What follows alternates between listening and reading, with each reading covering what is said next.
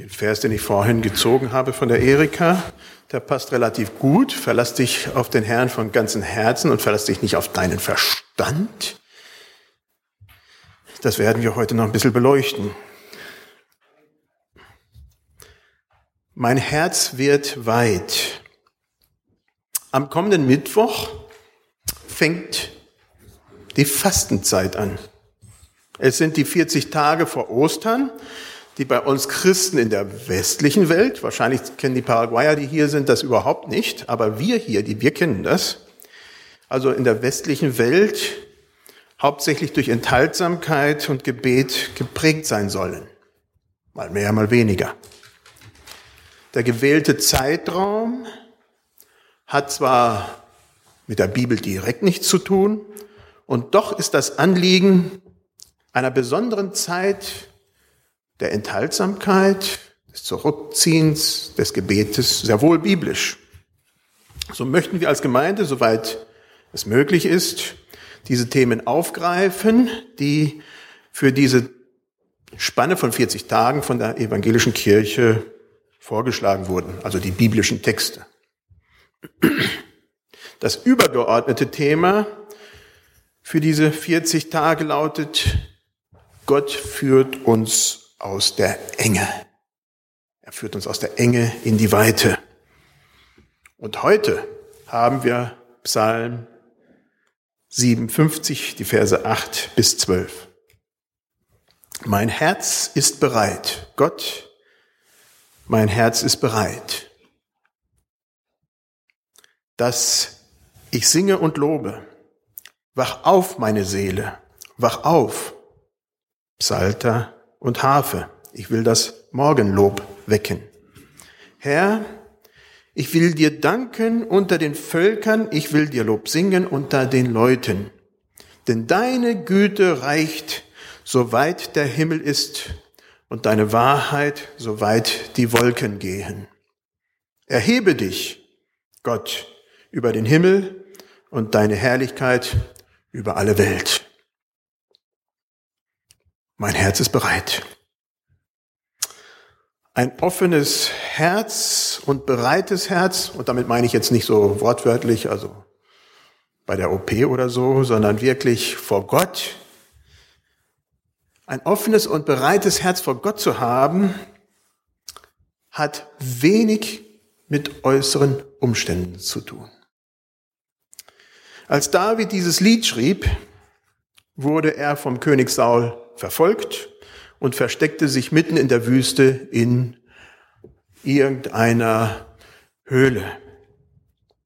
Am Anfang des Psalms schreit David sein Leid und seine Angst heraus, wie es sich in so einer Situation auch gebührt. Und im zweiten Teil, in diesem Teil, in diesem Teil des Liedes, kommt das Herz Davids zur Ruhe in Gott mitten in der Wüste, erwartet David die Herrlichkeit Gottes. Zweimal bekennt David, mein Herz ist bereit, mein Herz ist bereit. Wach auf, meine Seele, wach auf. Zweimal singt er diese Worte. Können wir das auch?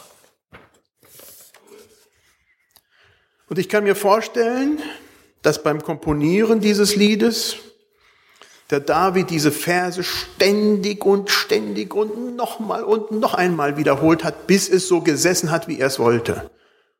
Das ist normal, habe ich mir sagen lassen von anderen, die komponieren, dass man es nicht automatisch mit einmal raussprudelt und dann hat man's.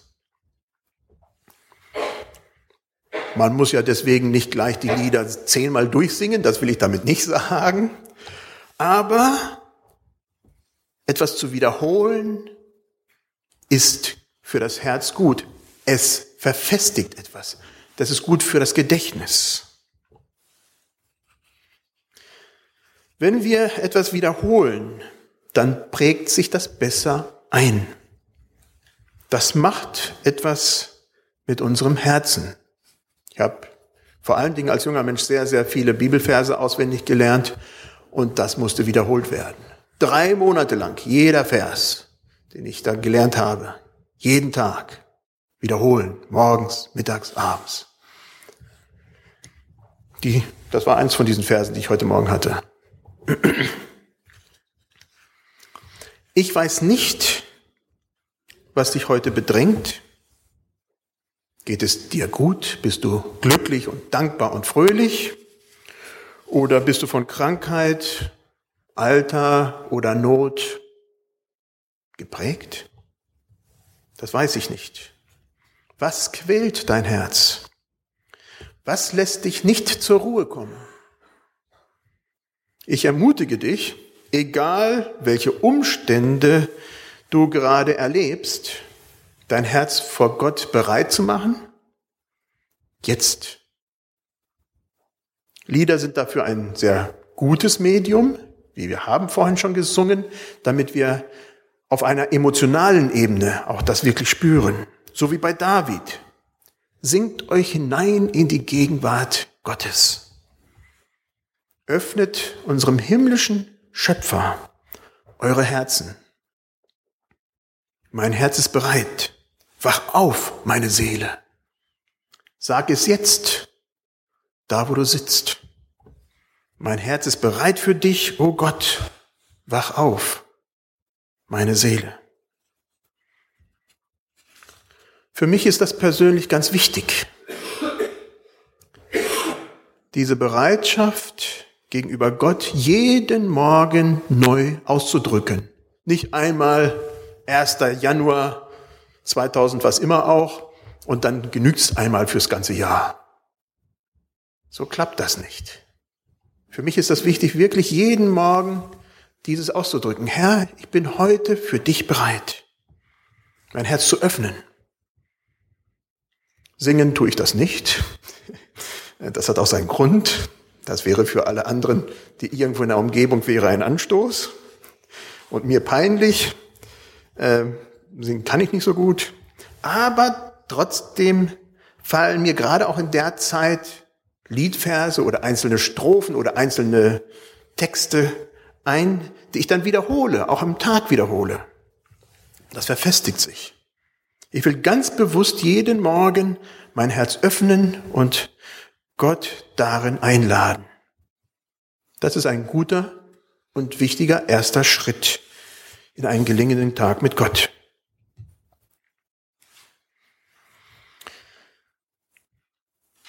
So ganz individualistisch wie die persönliche Öffnung ausschließlich unseres Herzens gegenüber Gott ist aber die Bibel nicht. Wir sind als Gemeinschaft das Volk Gottes. Wir sind als Gemeinschaft unterwegs, ihm Ehre zu geben. Auch hier auf dem Thomashof. Durch unser Leben. Als Gemeinschaft. Diese Gemeinschaft der Christen ist sehr eingeengt. Es sind derer, die Christus in Deutschland anbeten, nicht wirklich so viele. Gott reicht das nicht. David singt, Herr, ich will dir danken unter den Völkern, ich will dir Lob singen unter den Leuten oder unter den Menschen. Gottes Lob soll überall erschallen. Nicht nur in den Gemeinden, nicht nur in den Hauskreisen, nicht nur in den christlichen Familien. Diesen Aufruf zum universellen Gotteslob finden wir nicht nur in diesem Text im Psalm, sondern querbeet in der Bibel. Gott soll für alle sichtbar und erlebbar werden. Genau das ist, was Jesus getan hat, als er Mensch wurde. Er kam runter von seinem Thron auf die Erde, um gespürt werden zu können. Er blieb, als er auf dieser Erde war, nicht in seinem Haus versteckt. Er blieb nicht in den Synagogen versteckt. Er blieb nicht im Tempel versteckt. Er saß da, wo die Sünder waren, wo die Zöllner und Ehebrecher und Huren waren. Das können wir nicht gerade von uns behaupten. Wahrscheinlich.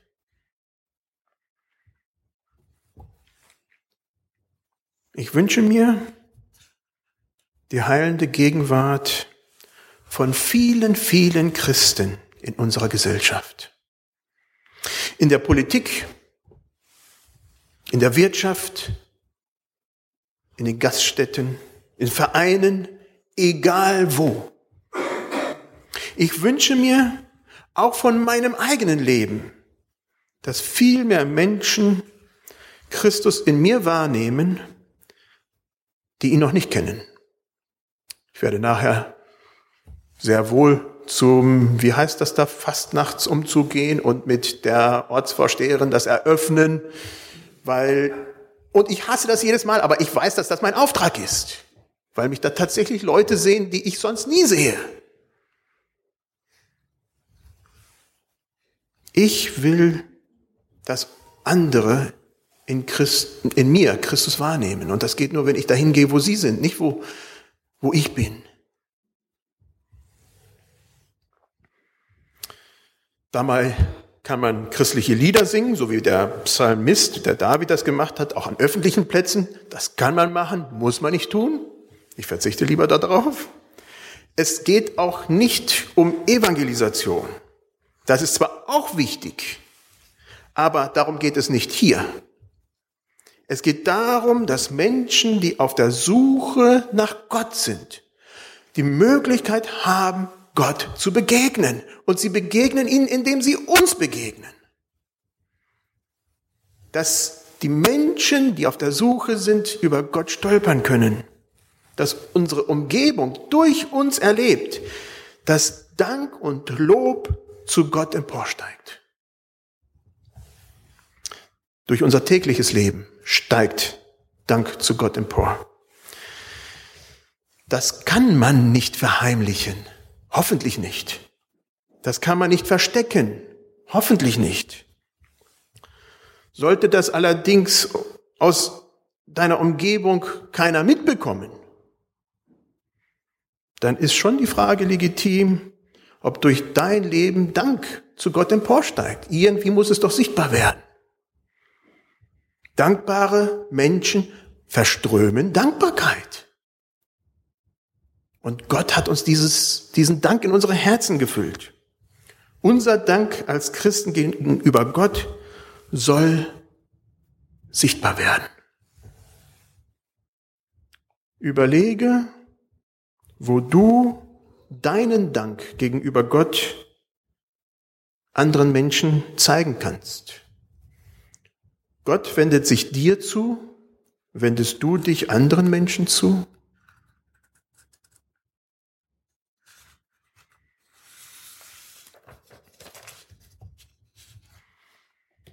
Im letzten Teil des heutigen Textes steht, deine Güte reicht, soweit der Himmel ist und deine Wahrheit, soweit die Wolken gehen. Erhebe dich, Gott, über den Himmel und deine Herrlichkeit über alle Welt.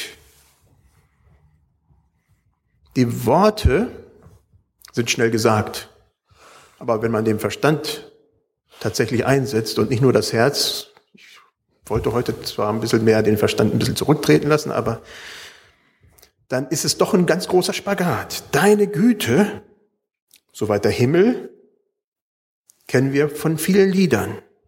Das ist hoffentlich nicht nur eine Floskel, die wir schon zu oft wiederholt haben. Hier werden Güte und Wahrheit angesprochen. Und jetzt will ich mal eine Frage stellen. Das sind für mich eigentlich zwei ganz gegensätzliche Pole. Und in unserem menschlichen Leben neigt der eine eher zur Güte und der andere eher zur Wahrheit. Da will ich mal fragen, wer von euch würde sagen, mir ist Wahrheit ganz, ganz wichtig. Wahrhaftigkeit. Jawohl. Und wer ist eher derjenige, der sagt, Güte, das ist für mich zentral.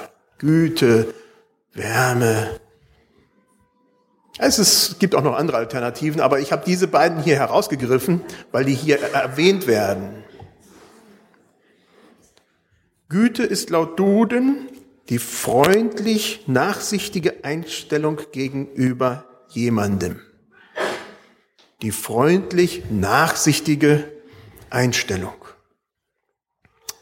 Wahrheit wird hingegen im Duden wie folgt beschrieben. Das Wahrsein, die Übereinstimmung einer Aussage mit der Sache, über die sie gemacht wird. Richtigkeit, wirklicher, wahrer Sachverhalt, Tatbestand. Die Wahrheit möchte Positionen klären. So war das. So ist das richtig. Es gibt nichts anderes. Die Wahrheit möchte ans Licht bringen, was in der Dunkelheit ist. Die Wahrheit kann sehr hart sein. Oftmals zu hart. Güte hingegen, freundlich und nachsichtig wie sie ist, sucht das Verbindende. Manchmal zu verbindlich, äh, äh, zu verbindend, so dass die Wahrheit auf der Strecke bleibt. Güte will das zusammenbringen, was sich der Wahrheit wegen getrennt hat. Was mich an diesen beiden Worten fasziniert, sind zwei Dinge. Wir als Menschen haben Schwierigkeiten, Güte und Wahrheit zusammenzuhalten. So sind wir. Wir tendieren eher zum einen oder eher zum anderen.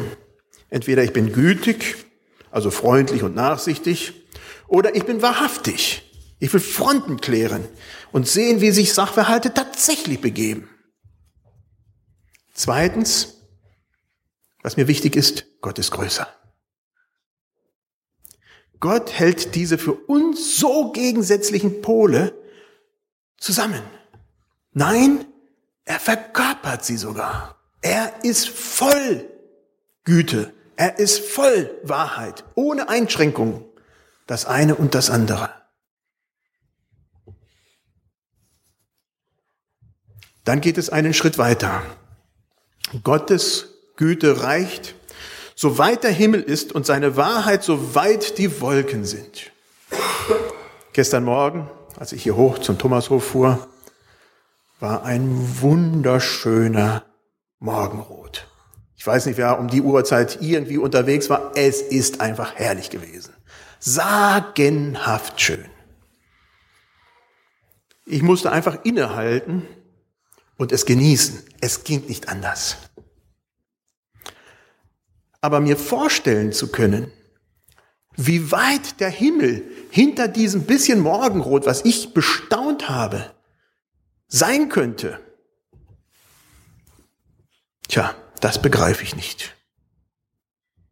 Das kann ich vielleicht im Kopf durch Physik und äh, Unterrichtsstunden irgendwie begreifen, aber mein Herz ist weit weg von dem Verstehen.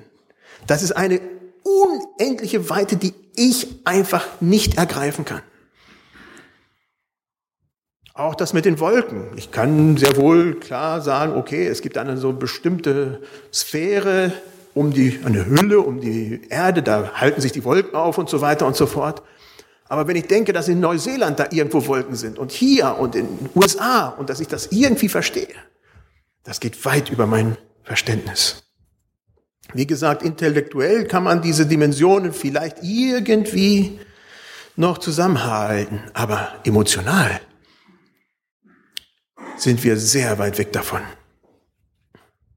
Es entzieht sich uns. Und dann noch zu verstehen, dass es Gott ist, der die Himmel gemacht hat. Die Himmel, wohlgemerkt, plural. Und inzwischen durch weiß sogar die Wissenschaft, dass es nicht nur einen Himmel gibt, sondern Galaxien und andere Galaxien und die Wolken gemacht hat. Wow. Dann kann ich eigentlich nur stille innehalten und ganz demütig vor meinem Herrn werden. Das kann ich nicht begreifen. Und dann zu erkennen, dass dieser Gott, dieser unglaublich große Gott, voller Güte und voller Wahrheit ist. Dass er Güte ist, dass er Wahrheit ist. Dann komme ich in eine Dimension, wo ich ganz klein werde. Wo ich ganz, ganz demütig werde. Wo meine Emotionen in Liedern, die mich ansprechen, erahnen lassen, weil ich da irgendwo doch näher zu Gott komme.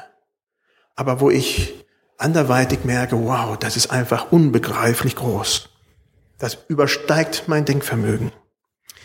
Ich kann es mit meinem Denken nicht erahnen, wie groß Gott ist. Das kann ich nicht. Dazu helfen mir die Lobpreiszeiten. Da kann ich es mit dem Herzen spüren. Ich bin mir bewusst, dass es trotzdem eine sehr limitierte Version von meinem Verständnis von Gottes Größe ist. Braucht so ein großer Gott, so ein gewaltig großer Gott uns Menschen? Nein. Ich denke, Gott wäre sehr gut klargekommen, hätte er den Menschen nicht gemacht. Trotzdem hat er, Gott, sich im Menschen einen Gegenüber erschaffen. Er wollte es so. Wir sind in seinem Bilde geschaffen. Und zwar nicht nur wir Christen. Guck mal die Menschen um dich herum an, die nicht Christen sind. Und dann guck mal, was da im Bilde Gottes geschaffen wurde. Eine andere Dimension. Braucht Gott uns, damit er seine Gemeinde baut? Nein. Gott könnte das gut und gerne alleine machen. Trotzdem lädt er uns ein, genau das zu tun. Nein, er limitiert sich sogar, dass er Menschen benutzt. Das ist für mich faszinierend. Der unendlich große Gott limitiert sich, Menschen zu benutzen, die ihm nachfolgen. Partner in seinem Werk zu werden. Partner, die hier auf Erden das tun, was er ist. Und wie es hier steht, er schaut nicht nur auf uns als Christen, sondern tatsächlich auf diese große, weite Welt. Er hat alle Menschen geschaffen und diese Größe Gottes fällt mir oft schwer zu akzeptieren. Ich sehe oftmals in anderen Menschen nicht Gottes Ebenbildnis.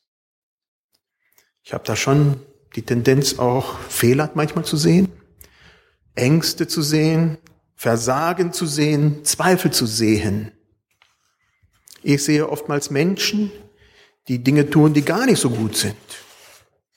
Und die gefallen Gott nicht, so ist es nicht. Aber ich bleibe da stehen und Gott tut es nicht.